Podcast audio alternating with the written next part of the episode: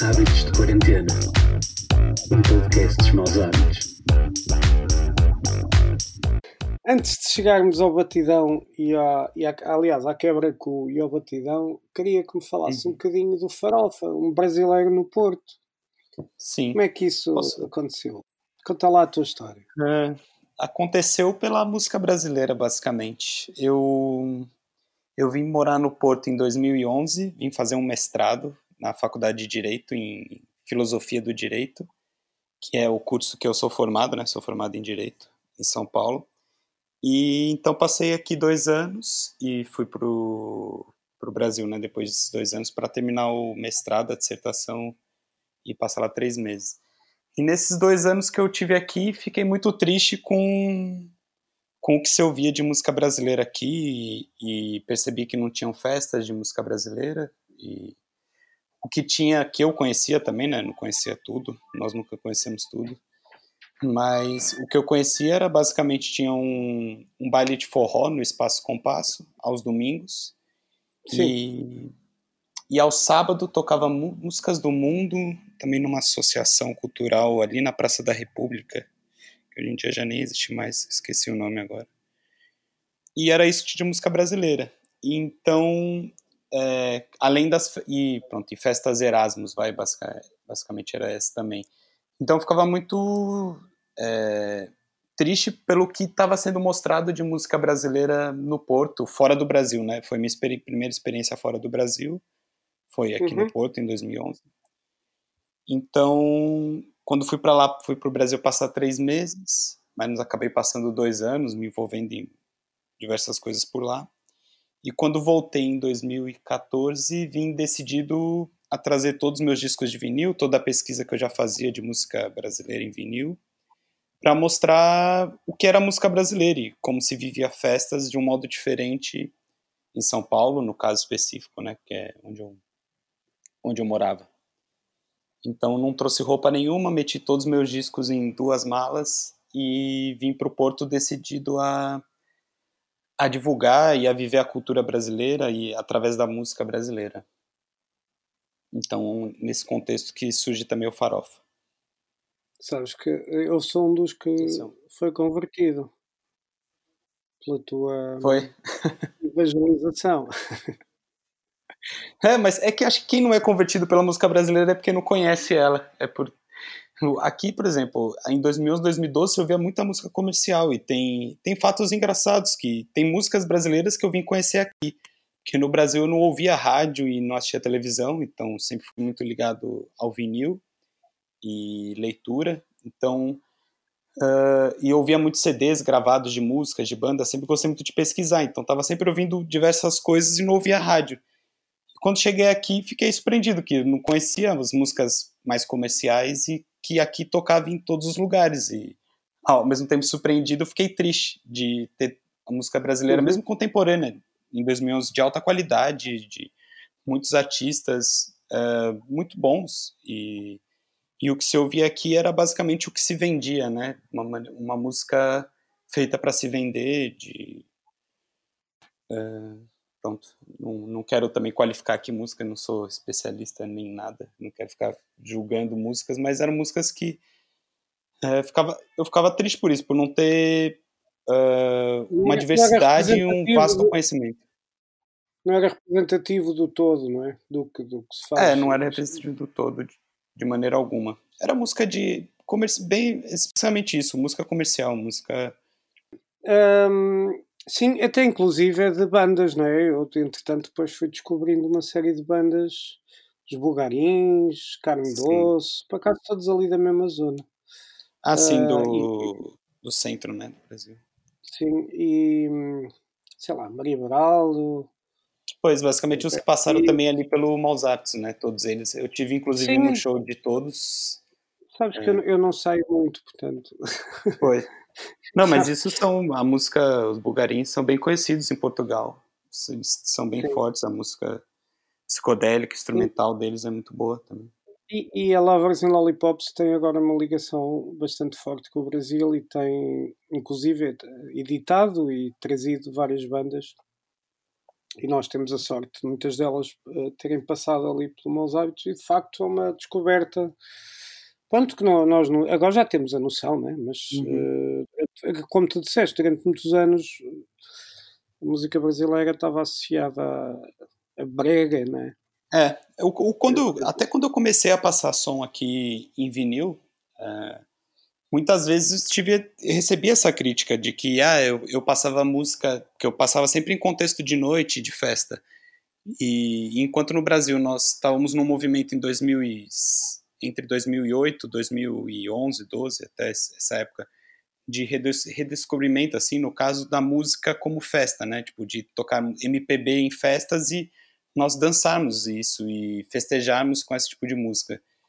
Então, quando eu cheguei aqui, eu queria mostrar isso. E a crítica que eu recebi da maioria dos portugueses é que era música de vó, música do meu pai, música da minha mãe, músicas.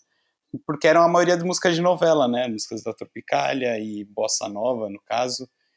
Mesmo eu passando coisas diferentes e muito mais dançantes, e uma pesquisa bem forte nisso, Uh, ainda existia essa crítica, eu recebi ela diversas vezes. Ah, mas isso aí minha avó, minha avó que escuta isso, minha mãe que escuta isso. E... Mas é, eu não ligava muito, né? Como não ligo, como se continuava passando. e depois chega o quebra-cu, não é? Sim, o quebra-cu surgiu quando. Na verdade, desde quando eu cheguei aqui, eu tinha um, um plano, assim, né? Que era, tinha lugares que eu sempre desejei tocar quando eu vim, eu fiquei durante quatro meses indo revisitando os lugares, né? Como já tinha morado aqui, fiz uma revisita, tipo, revisitei todos os lugares que, que eu gostava de ir e que eu me identificava, porque eu gosto muito disso, né? Eu gosto de passar o som plenamente, tá? Trabalhar plenamente. E isso envolve os locais que eu trabalho. Eu tenho que gostar do lugar, se é um lugar que eu vou, não quero passar som num lugar que eu não frequente, ou que eu não gosto. Não quero levar meu público a um lugar que não conheço só porque me paga que eu vou. Então, fui visitar os lugares. E eu tinha esse plano de, de conhecer todos os lugares. Então, montei um, um plano de negócio mental que era, pô, quero tocar no Maus Apps, quero tocar na Casa da Música, quero tocar no, nas, nas grandes casas, né? Tipo Café Olé, na época que eram os lugares que eu gostava de ir. E aqui no Porto. E tinha um plano, por exemplo, em dois anos ter resolvido isso. Assim, tipo, ah, em dois anos quero ter tocado nesses lugares. Quero pelo menos uma vez. E passado oito meses já tinha visitado todos. Acho que pelo boom da música brasileira também, que estava muito forte essa época, pro, internacionalmente, né, que ressurgiu. Redescobriram muitas músicas brasileiras boas, seja Marcos Valle, a outros movimentos. É, e nisso eu queria fortificar o nome do Farofa, para que as pessoas conhecessem o Farofa, porque eu sempre tive ideia de fazer uma festa, e ela acompanhava, desde que eu pus o pé aqui em Portugal, tinha essa ideia, não, vou ter uma festa, só que primeiro eu quero que as pessoas me conheçam, saiba que eu sou, uh, que tipo de coisa, que filosofias que eu pratico, quais são minhas práticas mesmo dentro da, do ambiente noturno, dentro da, de festas, de como DJ, como produtor também cultural. Então, quando o nome do Farofa ficou forte, bom, assim, tipo, em pouco tempo, até a Lovers me descobriu muito rápido e fui tocar em lugares que eles me convidaram, a Lovers and Lollipops. Aliás, também sou muito grata a eles. E o Maus Aptos também, é, e aí, quando eu tive o Farofa Forte, foi que eu queria fazer uma festa. E nesse, nessa época surgiu a Lauren, que era, era uma menina que também é, morava aqui no Porto, e ela tinha uns amigos que faziam uma festa, e ela também estava afim de fazer uma festa de música brasileira que ela sentia falta. Como eu, como eu sentia falta das músicas brasileiras aqui, e trouxe meus vinis, né, minhas músicas, ela sentia falta de fazer uma festa é, como se fazia no Brasil, né, como se viviam as festas no Brasil e veio falar comigo. E era na mesma época que eu estava montando uma, uma outra festa e, e, eu sou muito agregador, né? Adoro agregar, então eu falei, não, vamos fazer junto.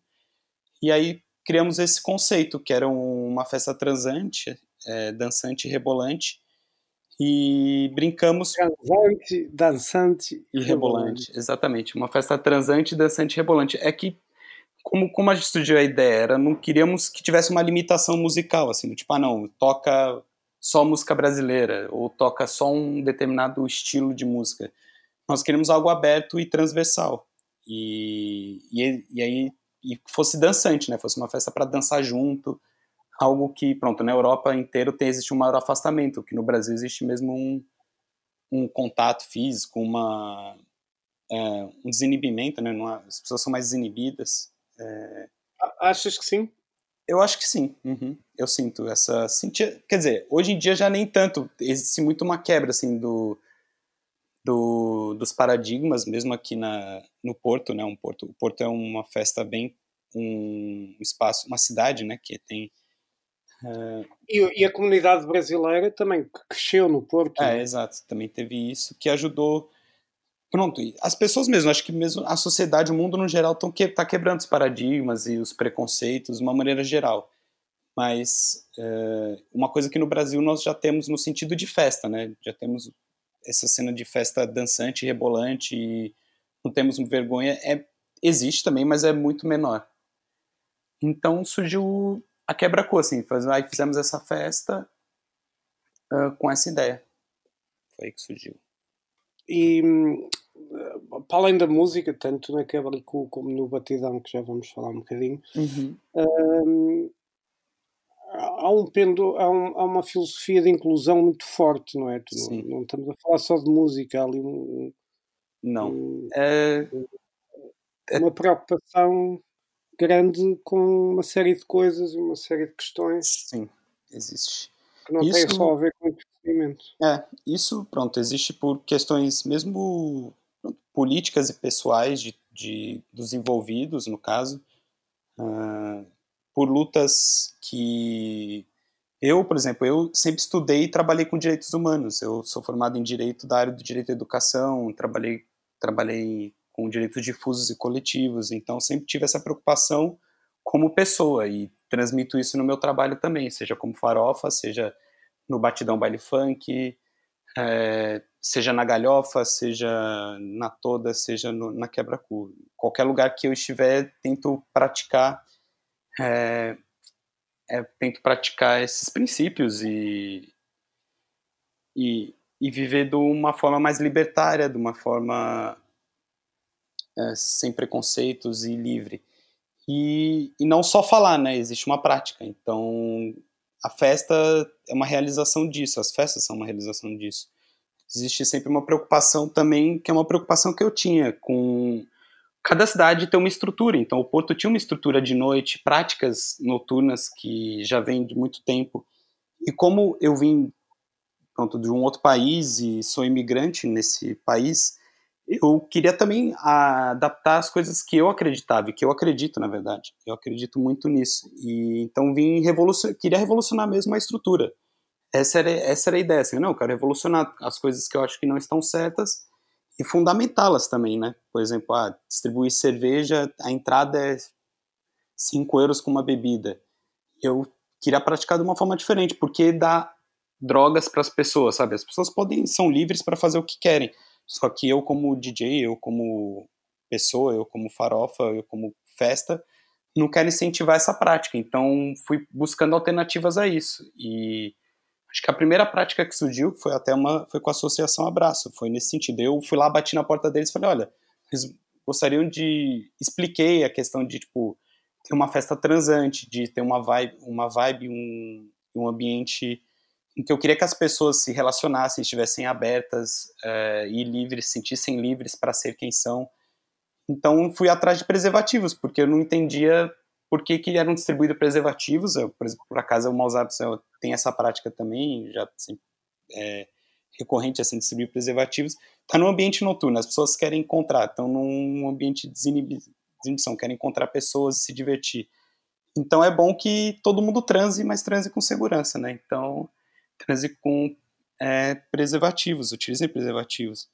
E aí fui atrás deles e fiz essa parceria, que é uma parceria que tem até hoje. Até hoje nós temos parceria com a Associação Abraço e a Quebra-Cu, sempre distribuindo preservativo, é, e tem outras campanhas também que fazemos. O pessoal fazer testes e relacionar a saúde na noite, né? Porque eu senti que no Porto a noite era muito tóxica, muito, no sentido o tabaco de... também, é. também tem uma relação com o tabaco Sim, essa é, é uma. Eu lembro-me lembro no Maus Hábitos que havia uma vontade que não se fumasse, aconselhas a não se fumar, não é? é. Uma coisa assim? Sim, existe isso. É, é todo um envolvimento, é uma relação tipo, que eu quero criar de festa é saúde, é um lugar de saúde. Que as pessoas vão para dançar, que é uma atividade física, vão para é, exercitar as drogas que o nosso próprio corpo produz, seja endorfina, seja mina e tipo, citocina e tivesse não precisar de outras drogas. E no caso, pronto, sem proibir, eu não quero proibir, não queria chegar lá e falar, é proibido fumar dentro da sala. Não, porque eu entendo que aqui, socialmente, é uma prática social da cidade. Eu quero mudar ela com pedagogia, com educação, tipo, pedir para as pessoas e explicar o porquê. Então, se tu vai nos eventos da, das festas, vão estar tá lá os motivos, é, por que não se fumar, o porquê respeitar uh, a individualidade de cada um, o porquê é importante de não é não e, e se respeitar isso. Então, todos lá os motivos e são pesquisas que eu faço. Eu, como produtor de eventos e, e, produtor cultural, eu vou atrás dessas pesquisas. Eu pesquiso, vou atrás de pesquisas de como tornar a noite mais saudável, a noite tipo menos violenta, é, mais segura, mais segura, exatamente. Fui pronto pesquisas, vou, vou, me envolvendo com isso. Então eu estudo à noite, assim, gosto de estudar e saber é, coisas que acontecem que muitas vezes são omitidas por um propósito que eu não sei qual é, sabe? Tipo, de. Ah, a maioria de violência contra a mulher. A maioria da violência contra a mulher, a maioria das vezes acontece em ambientes noturnos, e isso é uma coisa inaceitável. A pessoa sai para se divertir, para dançar, para ouvir uma música, para estar tá com os amigos e sofre uma violência. Totalmente o contrário do que se imagina, né? Às vezes começa logo à porta, não é? Que é Sim. aquela coisa do, do de, das mulheres não pagarem, os homens não pagarem, que é um bocado Sim. para atrair, não é? Exato, atrair, é uma objetificação da, da mulher completamente. Caça, não é? é, a objetificação da mulher, é tipo ter uma noite em que se use ter mais mulheres ou ter mulheres, por exemplo, mulher entra, não paga para entrar e recebe dois drinks, é tipo... Pois quer atrair outros homens que vêm consumir. As pessoas não entendem isso, que é tipo, à noite, por exemplo, a casa noturna não, não tá dali dando álcool para mulheres e permitindo a entrada porque eles querem, não, porque eles lucram dinheiro assim, porque aí vão homens que pagam 10 euros para entrar. Então, tipo, o intuito é o lucro, não as pessoas, não a festa. E é uma coisa que eu acho horrível na noite e, quero quebrar isso, sabe? Quer dizer, consigo quebrar, eu pratico aí os maus hábitos uh, e as festas. Todos, né? Quebramos todos e depois, ah. curiosamente, o resultado é muito melhor do que, do que essas práticas, não é? Porque de repente vais a um, uma festa de maus hábitos e sei lá, 70% são mulheres. É, e, ninguém teve que, e ninguém teve que. Sim, quando se, torna-se um ambiente seguro, torna-se um ambiente seguro, é, de qualidade, então que res, com respeito. Então isso isso atrai pessoas boas. Esse que acho que esse é o negócio. Se você tem pessoas boas por trás e que pensam e estudam, sabe, o, coletivo e querem o melhor. Vocês querem festas boas, tanto então querem parte boa musical, querem parte boa de pessoas, querem trabalhar com bons profissionais. Isso vai atrair pessoas boas, é natural, é um caminho. É. E sem ter que fazer uh, qualquer tipo de discriminação à porta, né? Sim, tanto que minha, em 2020 essa coisa do o fumo não existir na minha festa era o, uma coisa que eu ia pegar muito mais pesado, assim, estava estudando e estudando em, em, contato com associações antitabagistas, é, associações de câncer tipo, do pulmão, na verdade só para mostrar, para dar mais informações, né, que é isso que é, pronto, foi brecado um pouco, eu continuo os estudos por mim e a pesquisar mais sobre isso, mas é um, o primeiro ponto que eu fui era essa questão do álcool, da cerveja, que eu quer se drogar, se droguem do jeito que quiserem, não serei eu, nem será, tipo, o coletivo como festa que, que irá proporcionar isso, a escolha própria individual e vocês podem tê-las, só não querendo incentivá-la. E agora seria o do tabaco, que aliás, quanto a quebra-cu de carnaval, teve um resultado que acho que, como vocês ficaram, como vocês viram o, resultado do, da campanha para não se fumar e com orientação, deu resultado, não deu? Sim. Sim, opa, eu, eu, eh, as pessoas respeitam minimamente. Olha, e pronto, e entretanto chegamos ao, à tua festa principal no Maus Hábitos, que é o Batidão Baile Funk. Sim. Um, que é bastante diferente da Quebra-Cu, não é? A Quebra-Cu está mais ligado ao carnaval, o Batidão é uma festa de baile funk. É, tanto que o nome da não, festa é Batidão Baile Funk. Para quem não percebe bem as diferenças... Uh, Sim, é totalmente diferente. Explica, explica aí, que eu, eu não percebo nada de música brasileira, então. Não, primeiro que é, o Batidão Baile Funk é um, uma festa de funk, então é um baile funk mesmo. E... O funk está mais ligado ao Rio de Janeiro, é? é sim, porque foi onde nasceu né, esse, esse gênero eletrônico. O, o, o, funk é o gênero eletrônico, de música eletrônica brasileira. Inclusive é o gênero mais famoso e conhecido do Brasil de música eletrônica. E, e ele nasceu no Rio de Janeiro, no, na década de 70. Mas tu és de São Paulo, né? Eu sou de São Paulo, sou de São Paulo. Sim, hoje em dia já existe até um, uma discussão que é muito mais ampla, né? Acho que não entrar aqui, mas que o funk já é brasileiro, né? O funk como estilo musical já é brasileiro, mas como ele nasceu no Rio de Janeiro, dizia-se o funk carioca, mas hoje existe o funk carioca, já existe o funk paulista, que é, seria o de São Paulo, existe o brega funk, já existem várias vertentes do, do funk, que já tem, de, na década, começou na década de 70, 80, então já vão aí 40 anos desse estilo musical, né? Desse estilo musical eletrônico. E... É, sim, continua, desculpa. Não, pode falar. É, que só a diferença básica, quebra-cu é uma festa de ritmos dançantes, transantes e rebolantes. Então vai ter de tudo que nós quisermos e pode vai acontecer nessa festa e pode ter de música. Já tivemos desde um rapper, já tivemos apresentações, já tivemos shows como o Jalu, já tivemos é, estilos de músicas diferentes, né? Então vai ter tudo que é possível que a gente acha que seja transante, dançante e rebolante. E o Batidão Baile Funk é festa de funk, tocamos só funk, são seis horas de funk. Que fazes com a Pirates, né? É, sim. Inclusive, tipo, envolve naquela questão que, que tá dizendo, assim, de ser uma festa livre, sem preconceitos. O Batidão Baile Funk surgiu de um convite, inclusive, do da Pirates Productions, que é Uhum. O Peter, Peter Castro e a Matilde vieram falar comigo. Aliás, na verdade, o baile funk ele surge porque uh, os jovens do Porto queriam uma festa que não tivesse sexismo, um baile funk sem sexismo.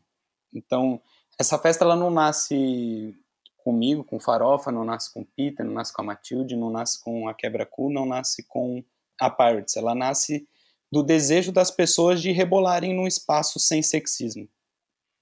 Porque o Peter, quando veio me chamar, o público da Pirates estava desejoso por um baile funk, e os baile funks que existiam na cidade do Porto eram sexistas, eram espaços que não eram seguros, eram espaços para pessoas. Seguro no sentido de você não poder ser quem você é, de você dançar do jeito que você quiser, um espaço com preconceito, né?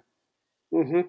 Então, e aí, nesse contexto desse pedido do pessoal de, pô, de ter funk, o Peter é muito consciente, tipo, uma pessoa incrível, um, produtor também é, muito bom, ficou atento a isso e disse, por que não chamar o Farofa para produzir com a gente o, o baile funk no Maus Hábitos?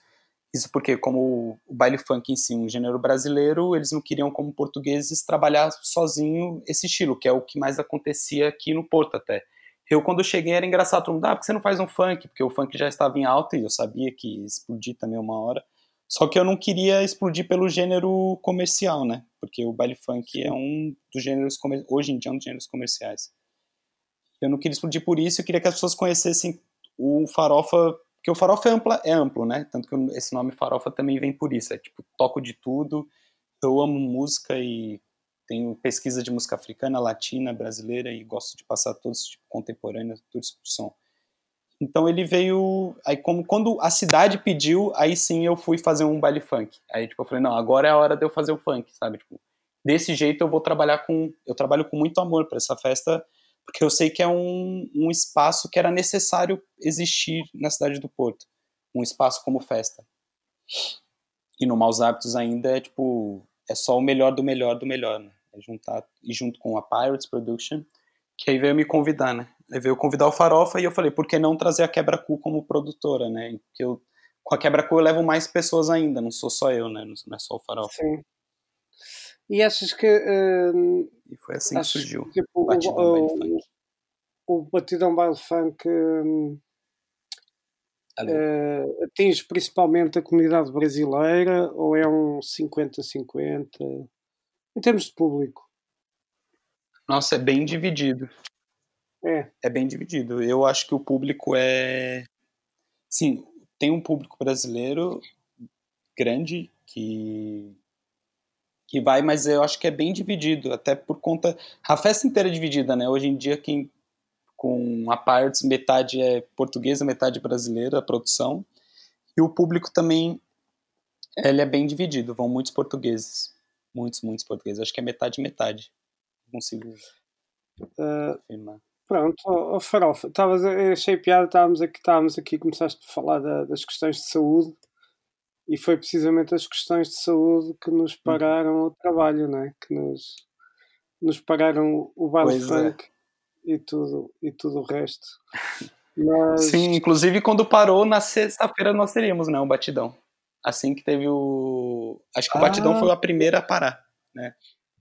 Que ia ser Sim, dia 13 até, ia ser dia 13 de março ia ter um batidão baile funk no Mozart. Ah, ok. Fogo. Parou uma semana yeah. antes. uhum. Pois. Uh, e numa altura que as pessoas estavam assim muito. Estava. Estava. Pronto, estava tudo assim com muita vontade de dançar, mas pronto, entretanto as coisas já estão a melhorar e, e aos poucos havemos de chegar lá outra vez e voltar a ter um, um belo batidão. Sim, com certeza vai acontecer. Não, o pessoal vai voltar com mais força, com certeza. Vai todo Sim, mundo. Com muita de, de, Rebolar até o chão, com certeza. Sim. Eu, eu tô desejando, eu quero, eu quero muito. Tô com saudade. Vai acontecer. Não, não há de tardar muito, a gente mata saudades. É isso tudo, se correr bem. Olha, obrigado, Farofa. Vamos nos vendo para aí, tá bem? É isso, beleza. Então, tudo. Um abraço, Salgado. Fiquem bem, fiquem bem todos aí do Maus Aves também. Manda um beijo a todos. Bom trabalho e nos vemos em breve. Hábitos de Quarentena, um podcast dos maus hábitos.